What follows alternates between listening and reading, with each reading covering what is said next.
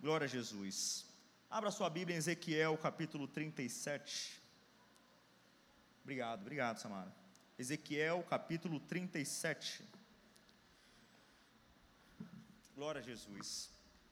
Se o notebook, na véspera de começar o culto, não desse um bug, aqui você, teria, você estaria olhando, vivendo nas mãos de Deus. É o tema dessa mensagem.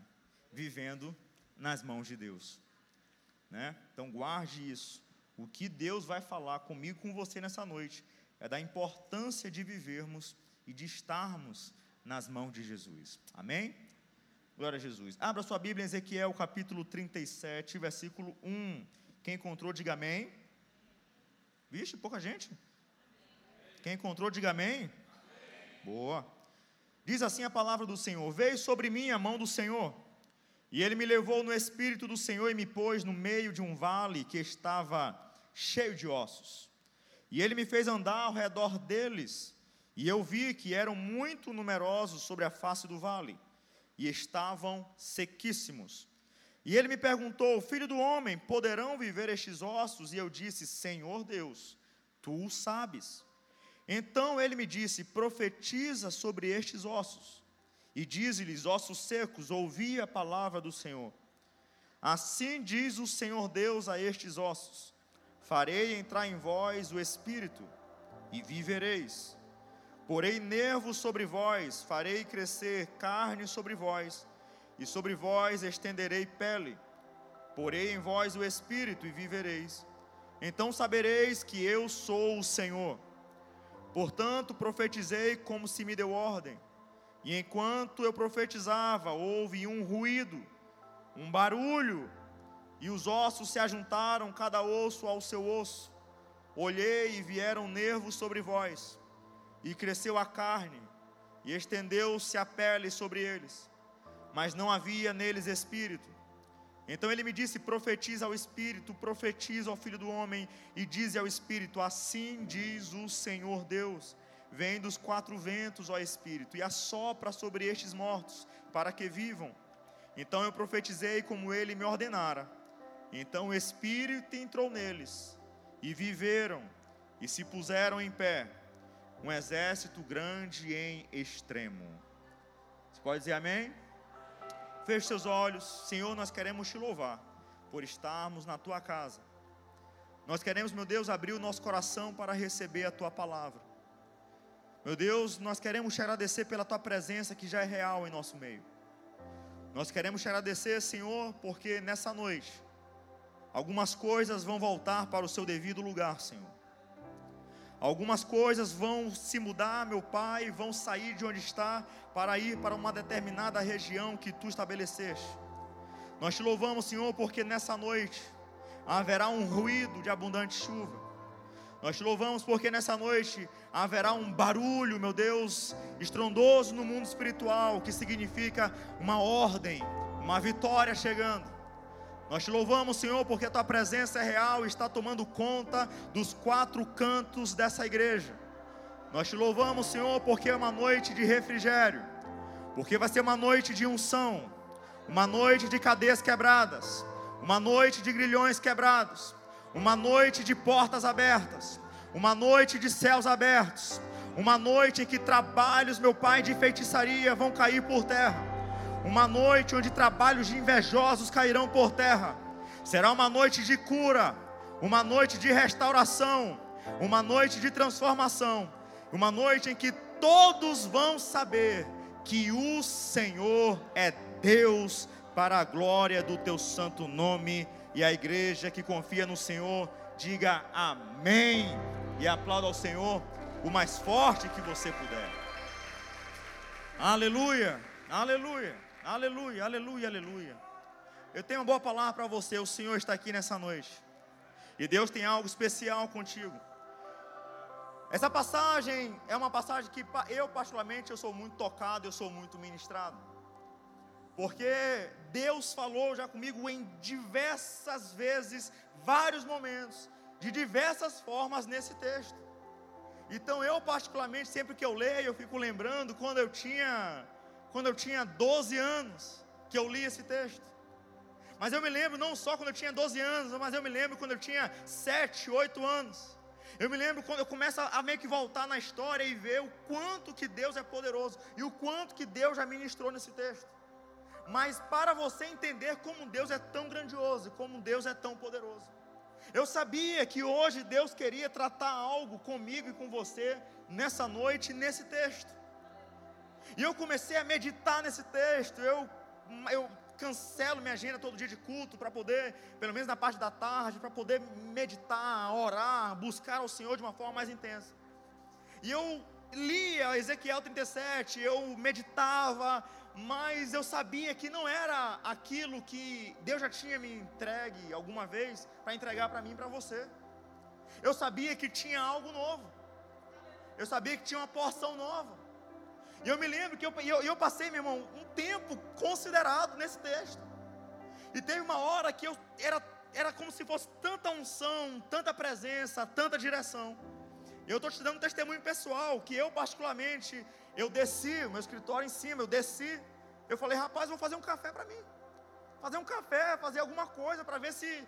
E quando estava tomando café, no final da tarde, com aquele vento, com aquele pôr do sol, Deus falou comigo: tem algo novo para o meu povo nessa noite. Tem uma porção nova para o meu povo nessa noite. É por isso que eu não me espanto quando eu chego aqui e dá problema no notebook do telão. É uma forma de tentar me tirar a atenção, uma forma de tentar, mas meu irmão, o inimigo se levanta para cair. E o que importa, meu irmão, não é se a luz está funcionando, se o notebook está funcionando, o que importa é se o Espírito Santo de Deus está aqui nessa noite. E é isso que me alegra. Então, você é privilegiado de estar nessa quarta-feira aqui na casa do Senhor, porque Deus tem algo especial para você e para a sua vida. Se você analisar Ezequiel, ao longo dos 48 capítulos, o povo de Deus estava cativo. Ao longo dos 48 capítulos, o povo de Deus estava sofrendo. Ao longo dos 48 capítulos, o povo de Deus estava passando por uma situação que não esperava. O interessante é que estava passando por dificuldade, mas era povo de Deus. Estava chorando, mas era povo de Deus. Estava sofrendo, mas era povo de Deus. Quem sabe tem lágrimas escorrendo no teu rosto. Quem sabe alguma coisa chegou contramando aquilo que você esperava. Quem sabe algum problema surgiu, bateu na tua porta esses dias, essas semanas, esses meses. Quem sabe a tua situação não estava como você esperava, não estava como você imaginava na virada do ano. Mas eu tenho uma boa palavra: você continua sendo o povo de Deus. Você continua sendo homem de Deus, você continua sendo mulher de Deus, porque problema não muda a tua essência quando você está no centro da vontade do Senhor. O que me chama a atenção é que nesses 48 capítulos, do povo de Deus sofrendo, do povo de Deus aflito, a frase que mais se destaca não é uma frase de sofrimento, não é uma frase de dor. Sabe quando você fala com alguém amargurado, você fala com a pessoa de 10 de dez palavras, 10 palavras é de derrota, é de maldição, é de sofrimento, é de murmuração. Já percebeu? Mas aqui, por mais que os 48 capítulos falem que o povo de Deus estava sofrendo, estava oprimido, estava aflito, a frase que mais se destaca, que é dita mais de 65 vezes, é a expressão: então saberão que eu sou o Senhor. A frase que mais tem destaque não é de murmuração, a frase é do próprio Deus falando: Vão saber que eu sou o Senhor. Vão saber que eu estou protegendo vocês. Vão saber que eu estou no controle da vida de vocês. Vão saber que eu estou no controle, que eu estou tomando a frente dessa situação. Eu tenho uma boa palavra, o mesmo Deus que falou. Então saberão que eu sou o Senhor, está aqui nessa noite. Eu venho aqui, meu irmão, como teu pastor, como profeta nessa noite, liberar uma palavra. Vão saber quem é o Senhor na tua vida, irmão. Aí eu vou repetir que eu acho que você não entendeu. Vão saber quem é o Senhor na tua vida. Vão saber quem é o Senhor na tua empresa. Vão saber quem é o Senhor nas tuas finanças. Vão saber quem é o Senhor na tua saúde. Vão saber quem é o Senhor na tua casa. Eu sinto graça de Deus, meu irmão, nesse início de mensagem. Estão olhando para você agora. E quem sabe a situação não está não tá favorável. Mas vão olhar para você em algum momento e vão dizer: Eu sei que o Senhor abençoou esse homem e essa mulher saber. É impressionante. O interessante é que o contexto difícil, mas Ezequiel significa Deus fortalece. Impressionante é que Ezequiel estava passando um momento difícil, mas dentro dele tinha uma frase que gritava: Deus fortalece. Estava passando por um momento de choro, mas dentro dele tinha uma voz: Deus fortalece. Estava passando um momento difícil, complicado, mas dentro dele uma voz gritava: Deus fortalece. Eu tenho uma boa palavra, irmão. Eu tenho uma boa palavra. Essa mesma voz está aqui nessa noite gritando dentro do teu interior, mas pastor, não estou sentindo, então sinta agora entrando no teu ouvido e descendo até o teu coração. Eu venho aqui trazer uma palavra para você. Deus fortalece. É por isso que Paulo, o apóstolo Paulo, estava preso, estava preso, mas ele chega e fala: tudo posso naquele que me fortalece, aleluia. Esse Deus que fortaleceu Paulo, esse Deus que fortaleceu Abraão, esse Deus que fortaleceu Isaac, Jacó, Moisés, Davi, esse mesmo Deus está aqui nessa noite para dizer: sou eu que te fortaleço, sou eu que te dou força. Você pode até chorar, mas é como a Bíblia fala: o choro pode durar uma noite inteira, mas a alegria pela manhã, por quê? Porque sou eu que te fortaleço. A Bíblia fala: mil cairão ao teu lado, dez mil à tua direita, mas tu não serás atingido. Por quê? Porque sou eu que te fortaleço. A Bíblia fala que praga alguma chegará à tua tenda. Por quê? Porque sou eu que te fortaleço. Eu tenho uma boa palavra. A Bíblia diz: em todas as coisas somos mais que vencedores. Por quê? Porque é Deus que nos fortalece. Ele está aqui nessa noite para dizer: Ele tem força para te dar na tua vida. Ele fortalece. Ele fortalece. E esse Ezequiel, que tinha dentro dele uma frase: Deus fortalece. Você vai ver ao longo da Bíblia, ao longo de Ezequiel, do livro de Ezequiel, a mão de Deus na vida de Ezequiel. É por isso que se tivesse a a, o tema da mensagem estaria nas mãos de Deus. Muitas vezes quando a gente chega e fala, ah, como é que está Beltrano? Está nas mãos de Deus. Como é que está a empresa? Está nas mãos de Deus. Como é que está tal situação? Está nas mãos de Deus. Como é que está o teu casamento? Está nas mãos de Deus. Como é que está a tua vida? Está nas mãos de Deus. Mas eu tenho uma boa palavra. Nas mãos de Deus é o melhor lugar. Eu vou repetir: nas mãos de Deus é o melhor lugar. Ah, meu irmão, eu sinto graça de Deus. Nas mãos de Deus é o melhor lugar que um homem pode estar, que uma mulher pode estar, que uma empresa pode estar. Coloque tudo nas mãos de Deus. Então, como Ezequiel tinha mão de Deus sobre ele, você vai ver o tempo inteiro Ezequiel vivendo algo novo.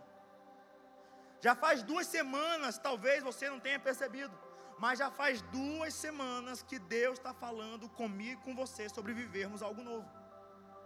Eu fui analisar depois os, as mensagens ministradas, não só por mim, mas por outras pessoas, e tudo é no mesmo rumo: vivermos algo novo.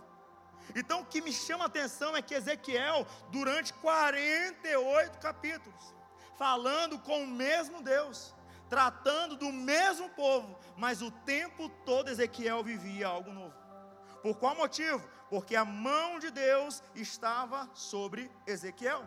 Se você analisar Ezequiel lá no início, Ezequiel capítulo 1, versículo 3 diz que Ezequiel estava junto ao rio Quebar e estava sobre ele a mão do Senhor. Você vai ver Ezequiel capítulo 3, versículo 14, lá no início. Você vai ver que a mão do Senhor estava sobre Ezequiel. Aí chega aqui em Ezequiel capítulo 37, e versículo 1 diz: Veio sobre mim a mão do Senhor. Veio sobre mim a mão do Senhor. Sabe qual é a verdade? A verdade é que precisamos ficar mais nas mãos do Senhor. A verdade é que precisamos ficar mais nas mãos do Senhor. Ezequiel vivia algo novo o tempo inteiro. Por quê? Porque a mão do Senhor estava sobre ele. A mão do Senhor faz toda a diferença na minha vida e na sua vida. Guarde isso aqui para o resto da sua vida.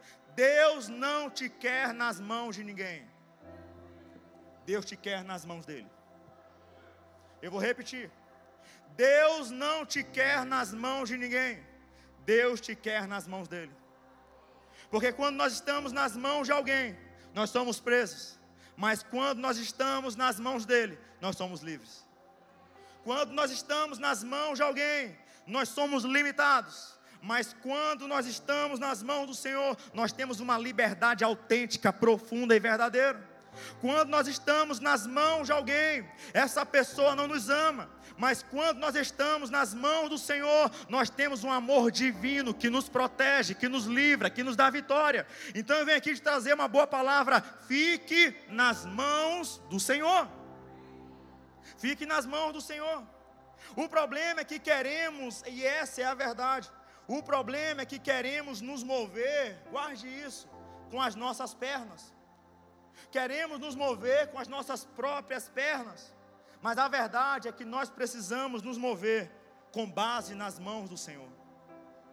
Nós queremos nos mover com a nossa própria força. Nós queremos nos mover com base naquilo que a gente acha que é o certo, mas nós precisamos nos mover com base nas mãos do Senhor. Porque a verdade é que nós temos uma vontade, nós temos um desejo mas como aqui praticamente todo culto, eu gosto de falar em Romanos capítulo 12, versículo 2, é a vontade de Deus, que ela é boa, perfeita e agradável. Muitas pessoas chegam para mim, pastor, é de Deus. Eu sempre pergunto: tá bom, tá perfeito, tá agradável? Se não tá bom, se não tá perfeito, se não tá agradável, Deus não está no negócio. Deus não está nesse projeto. Mas se está bom, se está perfeito, se está agradável, é um grande indício de ser da vontade de Deus. Então eu tenho aqui uma, um bom conselho para você esteja nas mãos do Senhor. Uma coisa é estar nas mãos de alguém, outra coisa é estar nas mãos do Senhor. Precisamos nos soltar mais, precisamos nos mergulhar mais, precisamos mergulhar e se jogar mais nos braços do Senhor. Muitas vezes nós confiamos mais em pessoas, muitas vezes confiamos mais na nossa conta bancária, muitas vezes confiamos mais nos nossos sócios. Muitas vezes confiamos mais naquilo que a gente vê, naquilo que a gente percebe, naquilo que a gente tem como algo para poder fazer, mas deixa eu te falar um negócio: o melhor lugar para você estar é no centro da vontade do Senhor, nas mãos do Senhor. Precisamos sim entender isso de uma vez por todas mas nós nos jogamos nas nossas empresas, nos jogamos em nossos sonhos, nos jogamos em tudo, mas nós não nos jogamos nos braços do Senhor. Nós não nos jogamos nas mãos do Senhor. Se jogar nas mãos do Senhor é como se Deus estivesse falando no escuro e estivesse falando: se joga. E é nesse ponto que a gente fala: eu não vou me jogar nas mãos do Senhor. Eu estou seguro aqui. Aqui é a minha zona de segurança, eu não vou me jogar. Mas eu tenho uma boa palavra, a Bíblia fala: entrega o teu caminho ao Senhor, confia nele, e Ele tudo fará. Não há lugar que dá mais emoção, que dá mais medo do que se jogar nas mãos do Senhor, mas é o lugar mais gratificante, é o lugar mais seguro, é o lugar que vai na contramão da lógica, mas é o lugar que você mais sente o amor de Deus na tua vida. Você precisa se jogar nas mãos do Senhor. Fale para quem está do seu lado, se jogue nas mãos do Senhor. Características, eu quero falar, meu irmão, nessa noite, sobre algumas características de quem vive nas mãos do Senhor. Quem quer viver nas mãos do Senhor? Só para eu saber, o povo que está aqui nessa noite. Eu tenho uma boa palavra. Quem vive nas mãos do Senhor fica sob controle e direção de Deus. Eu vou repetir: fica sob controle e direção de Deus. No versículo 1 diz: Veio sobre mim, sobre mim, repita comigo: sobre mim, a mão do Senhor, e ele me levou no espírito do Senhor, e me pôs no meio de um vale que estava cheio de ossos. Interessante, veio sobre mim, veio sobre mim, guarde isso. A mão do Senhor nunca está por baixo. Eu vou repetir. A mão do Senhor nunca está por baixo. A mão do Senhor sempre está por sempre está por por cima. Deus não chega e não te busca assim. não te segura assim. A mão do Senhor te sustenta assim. O que isso significa? Quem está debaixo da minha mão tem proteção. Quem está debaixo da minha mão tem provisão. Quem está debaixo da minha mão tem unção. Quem está debaixo da minha mão tem graça. Quem está debaixo da minha mão tem alegria. Quem está debaixo da minha mão tem vida em abundância. Eu tenho uma boa palavra, a mão do Senhor está sobre essa igreja. A mão do Senhor está sobre a tua vida. Então pode se levantar quem for, tem proteção para você. Tem, pode ter certeza que tem segurança para você, tem amor para você, tem unção para você. Não saia debaixo das mãos do Senhor. Não saia debaixo das mãos do Senhor. Você precisa entender que quando a mão do Senhor está sobre a tua vida, não é você que se governa, é Deus que te governa, é Deus que te direciona, não são as tuas vontades, não são os teus pensamentos, não são os teus desejos, mas é a mão do Senhor que te direciona. Quando chega aqui no versículo de ossos, quando você deixa e se joga nas mãos do Senhor, e a mão do Senhor está sobre a tua vida, te prepara. Nem sempre Ele te leva para a Disneylândia, nem sempre Ele te leva para a Europa, nem sempre, meu irmão, a tua vida vai estar mil maravilhas. Tem vez que é a mão do Senhor que te leva para o meio de quê? De um vale, de quê? De ossos. Nem sempre Deus te leva para gramado. Nem sempre Deus te leva para os melhores lugares. Tem vezes que você vai olhar a sua vida e você vai ver um vale. Quem sabe, meu irmão, tem algum vale de ossos secos na tua vida. Quem sabe o que é vale de ossos secos? É um lugar de derrota, é um ponto de fracasso, é um ponto em que algo precisa ser tratado, é um ponto em que já teve derrota, é um ponto em que algum, alguma área da tua vida, em algum momento da tua vida, você caiu você fracassou. Isso que é vale de ossos secos. E não vem querer dar um de Santa Rã, mas todo mundo tem o seu próprio vale de ossos secos. O interessante é que Deus chega e coloca o profeta no meio do vale de ossos secos. Mas guarde isso: o vale nas mãos de Deus é mais seguro que o palácio na ausência dele.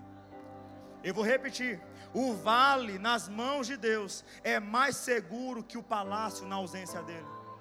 Você pode ter e enfrentar algum vale, mas se a presença de Deus for na tua vida, continua sendo um lugar sagrado e abençoado. O importante é que você está nas mãos do Senhor. É por isso que no Salmo 84, verso 10 diz: Mais vale um dia na tua presença que mil em qualquer outro lugar. O salmista está falando: quando eu estou na presença de Deus, o resto aparece, o resto é consequência. O que importa é eu estar debaixo das mãos de Deus. Esteja debaixo das mãos do Senhor. É como se Deus estivesse falando para Ezequiel: Ezequiel, você está no meio do vale, mas a minha mão está sobre a tua vida.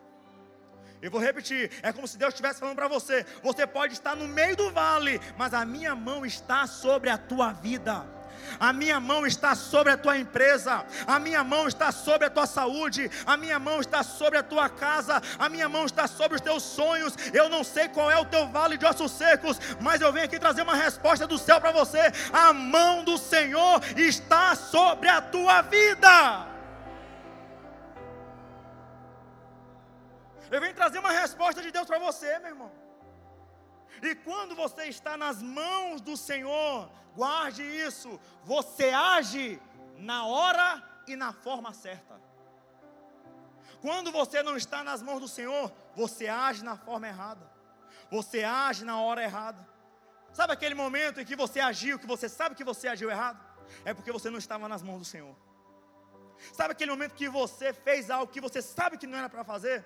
Era porque você não estava nas mãos do Senhor. Sempre que a gente erra, sempre que a gente é, faz algo que não é para fazer, é porque a gente não estava nas mãos do Senhor. A Bíblia mostra no versículo 2: E ele me fez andar, repita comigo, andar, ao redor deles, e eu vi que eram muito numerosos. Preste atenção, no versículo 1, Deus colocou o profeta parado no meio do vale. No versículo 2, a Bíblia fala que Deus fez o profeta andar.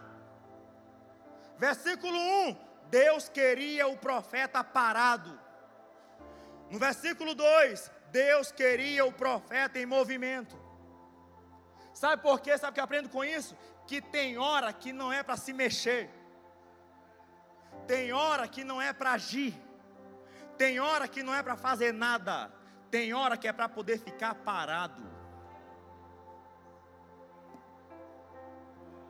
O problema é quando Deus te quer parado e você quer se movimentar. E o outro problema é quando Deus te quer em movimento e você fica parado. Se Deus mandou você andar, nem veja se tem chão, pode dar o primeiro passo. Se Deus mandou você sentar, nem veja se tem cadeira, senta. Se Deus mandou você ficar parado, pode ter certeza que você vai avançar mais do que estivesse andando. Porque é o centro da vontade de Deus que é o lugar mais seguro para você. E o que me chama a atenção, versículo 1, Deus fala para Ezequiel: Vou te colocar no meio e fica parado. Mas no versículo 2, e ele me fez andar ao redor deles. É Deus falando: Tu está parado, mas agora tu vai andar. Tem a hora de ficar parado, mas também tem a hora de se movimentar. Aqui é uma mas pastor, qual, como é, eu vou saber a hora certa? É você estando nas mãos do Senhor porque você é guiado pelo Senhor, direcionado pela mão do Senhor. É uma noite de resposta, é uma noite que Deus está falando com muitas pessoas aqui. E acredite, para quem prega, eu sinto literalmente na minha carne, eu sinto no meu físico. É pesado para mim ministrar, porque eu sinto como se fosse Deus trazendo como uma cachoeira de resposta para o seu coração. Eu sei que pode parecer um pouco difícil, eu sei que pode parecer um pouco pesado, mas se é para ficar parado, não se mexa. Mas se Deus mandou você andar, se Deus mandou você mexer, pode ir em frente, pode seguir em frente, que ainda que o inferno inteiro se estremeça contra você, ainda que pessoas se levantem contra você, ainda que parentes se levantem contra você, pode seguir em frente, porque se Deus deu o sinal verde, ninguém te segura. Ninguém te segura.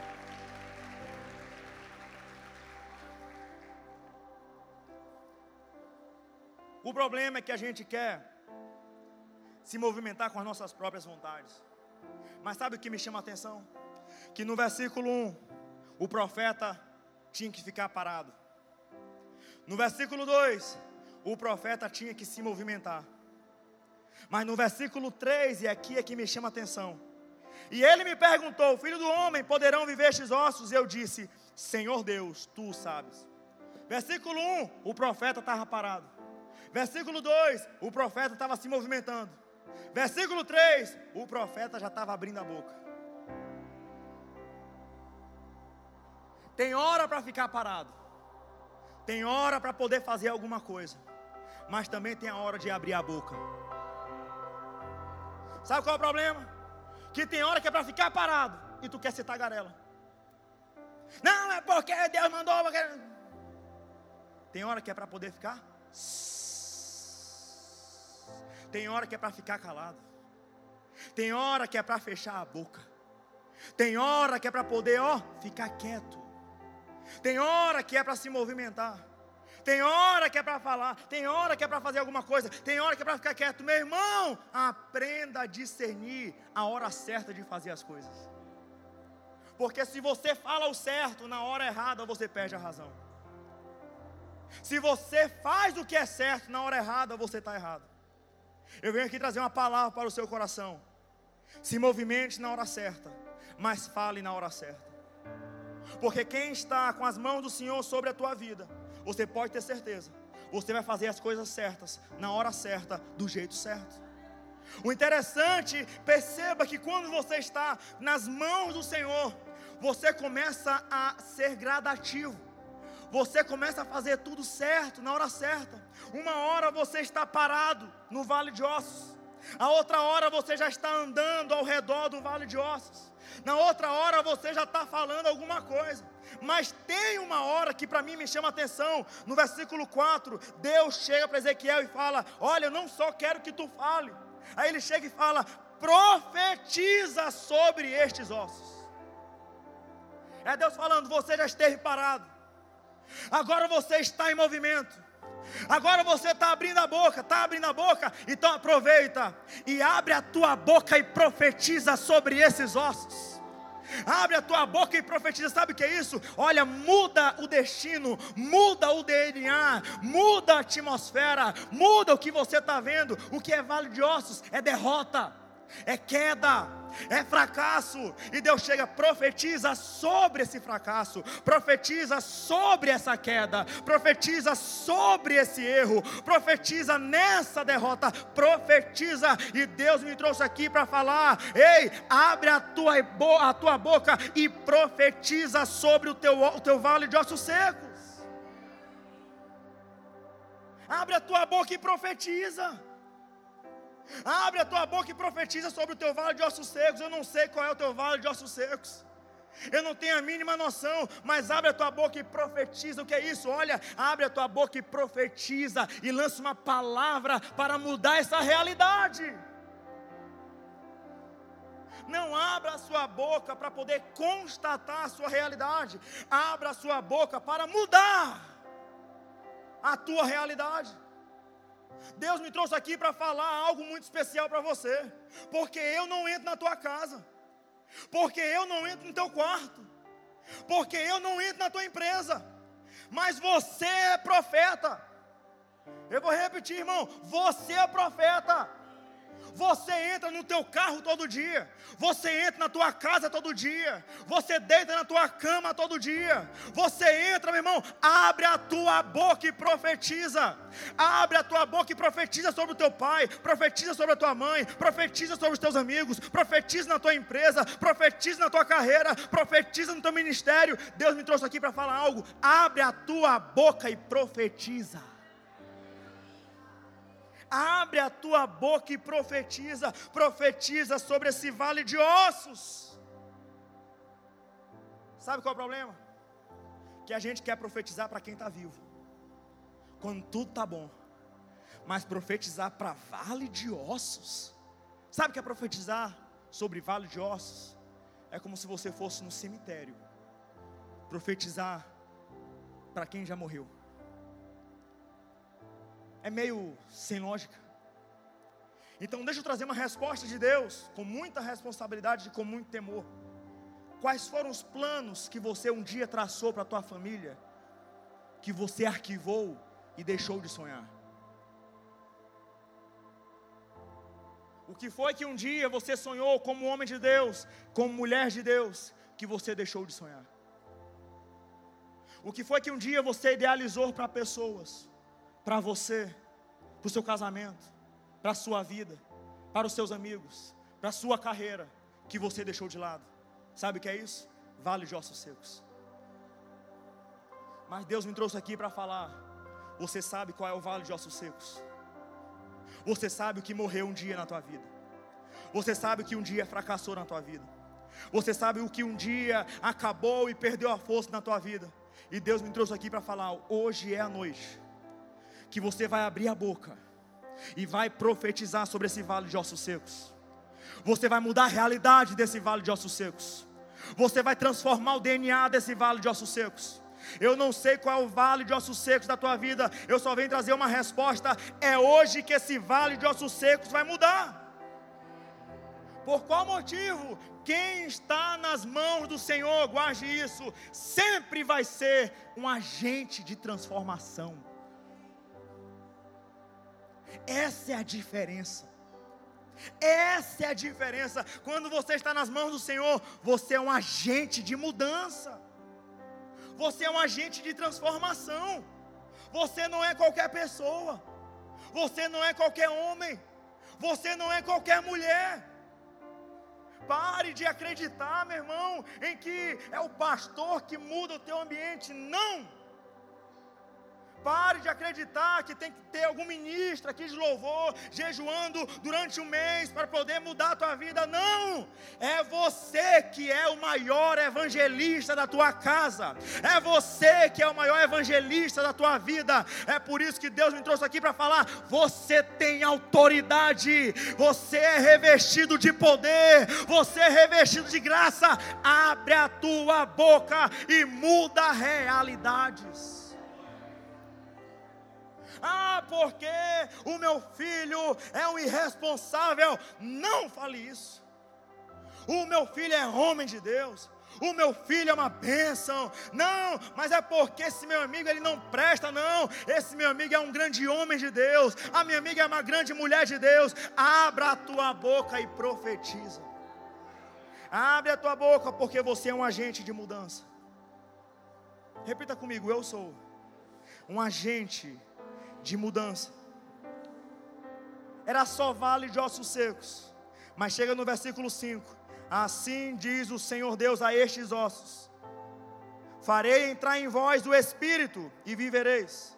Porei nervos sobre vós, repita comigo: nervos. Farei crescer carne sobre vós, repita carne.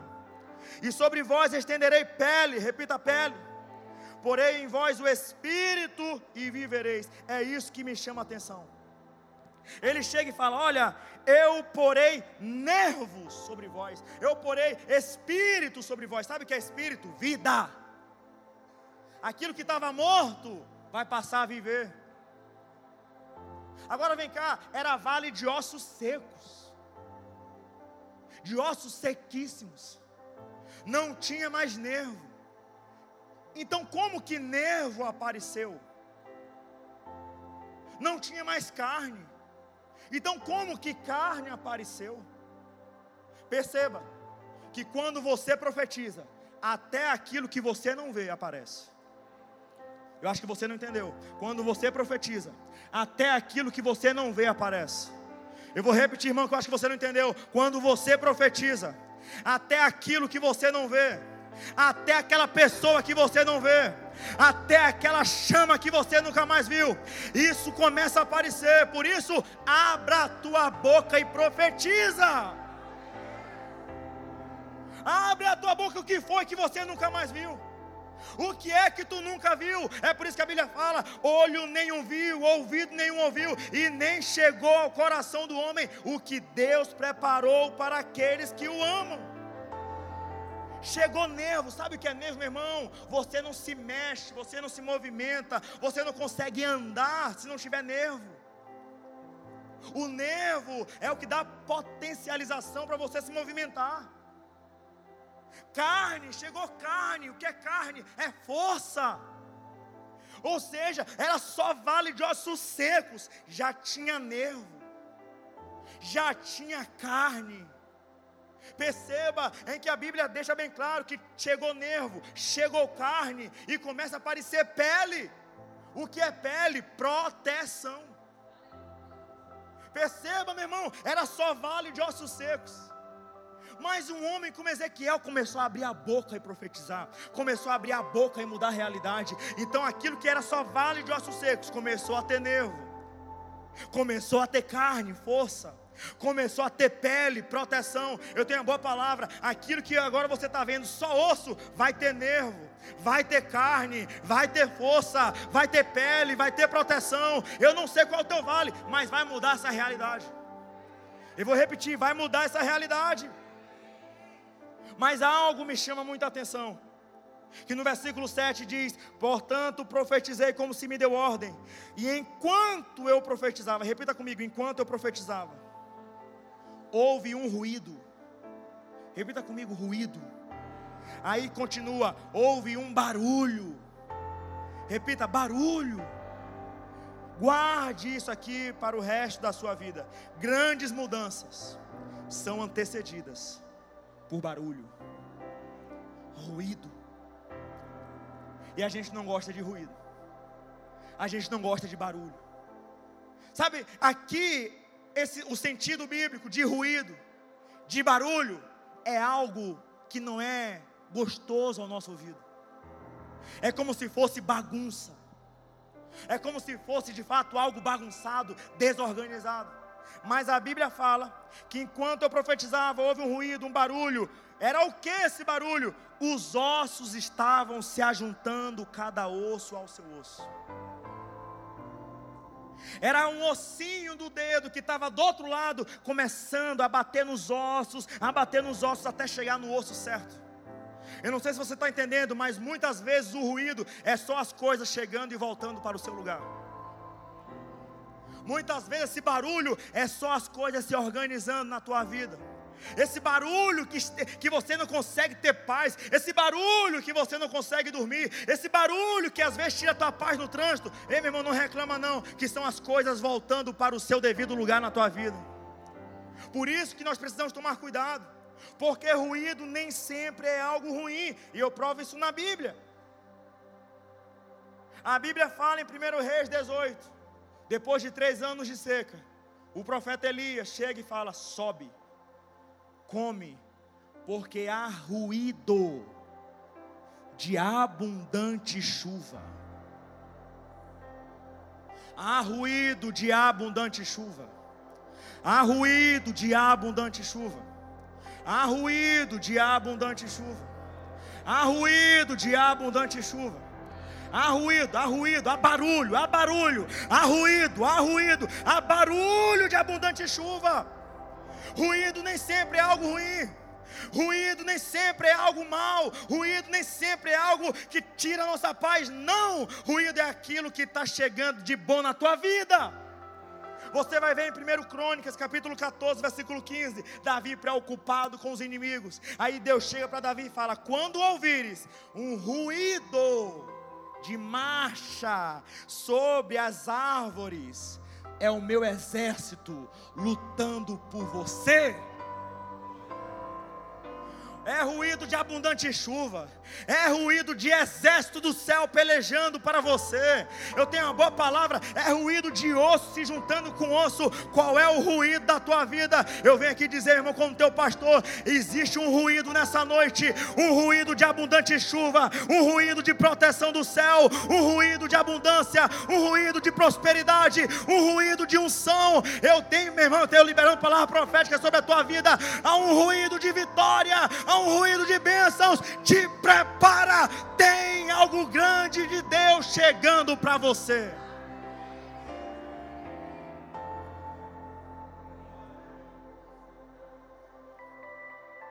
Há um ruído. Prepare-se para ouvir esse ruído. Prepare-se para ouvir esse ruído. Não sei se você já tem ouvido, mas eu estou ouvindo esse ruído. Eu estou ouvindo esse ruído de abundante chuva sobre a tua vida, irmão. Ah, meu irmão, eu tenho, eu tenho que, eu sou teu pastor, eu te amo muito. Eu tenho que liberar essa palavra sobre a tua vida. Se fosse você, eu, meu irmão, se fosse você, eu recebia com toda a força. Mas dá para ouvir esse ruído de abundante chuva. Dá para ouvir esse ruído de abundante chuva, aleluia. Dá para ouvir esse ruído de abundante chuva. Deus tem visto a tua oração. Deus tem colhido as tuas lágrimas. Deus sabe o que você tem orado. Deus sabe o que você tem apresentado. Eu vim trazer resposta de Deus. Há um ruído nessa noite. Há um ruído nessa noite. É a bênção de Deus chegando para você. É a chave virando. É a porta se abrindo. Os céus estão abertos. Há um ruído ruído de Deus aqui nessa noite. Aleluia, aleluia, aleluia. Aleluia, só esteja debaixo das mãos do Senhor. E por último eu encerro. Quem está nas mãos do Senhor, e aqui eu encerro, não se conforma com a bênção incompleta. Era só osso. Chegou nervo. Chegou carne. Chegou pele. Qualquer outra pessoa iria falar: já avançamos muito. Se fosse Ezequiel, uma outra pessoa, meu, já acabou, tá ótimo. Tinha força, carne. Tinha poder de avanço, nervo. Tinha proteção, pele mas não estava o principal, o espírito. Não tinha vida, era só um boneco. Mas pastor era só osso, mas era só um boneco. Então Deus chega para o profeta e fala: profetiza. É Deus falando, tu já profetizou, profetiza mais. Tu já abriu tua boca, abre mais tua boca.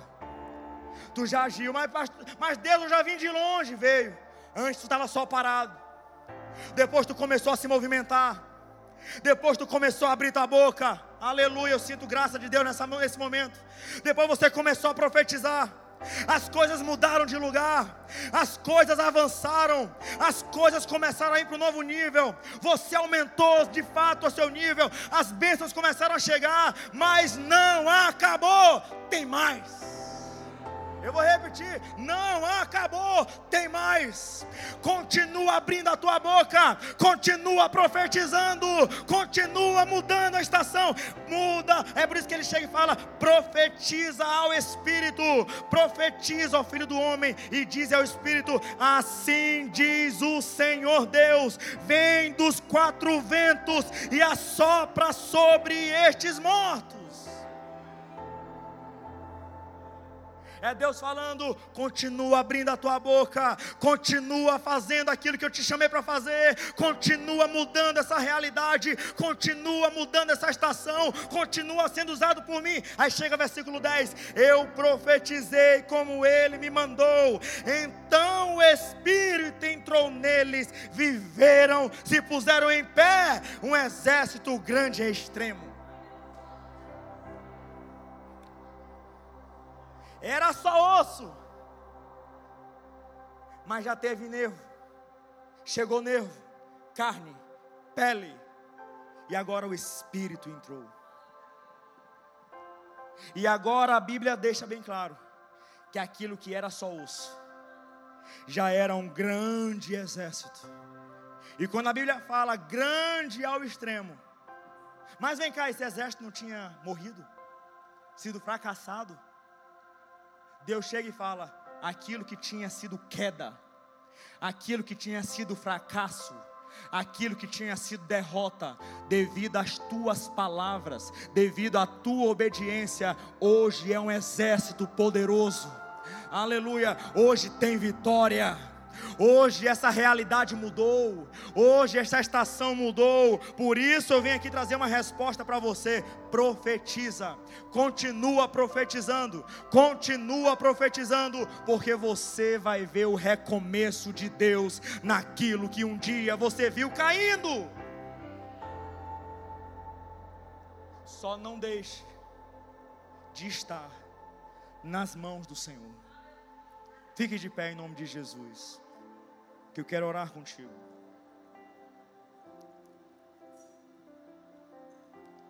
Precisamos nos jogar nas mãos do Senhor. Precisamos de fato nos jogar nas mãos do Senhor.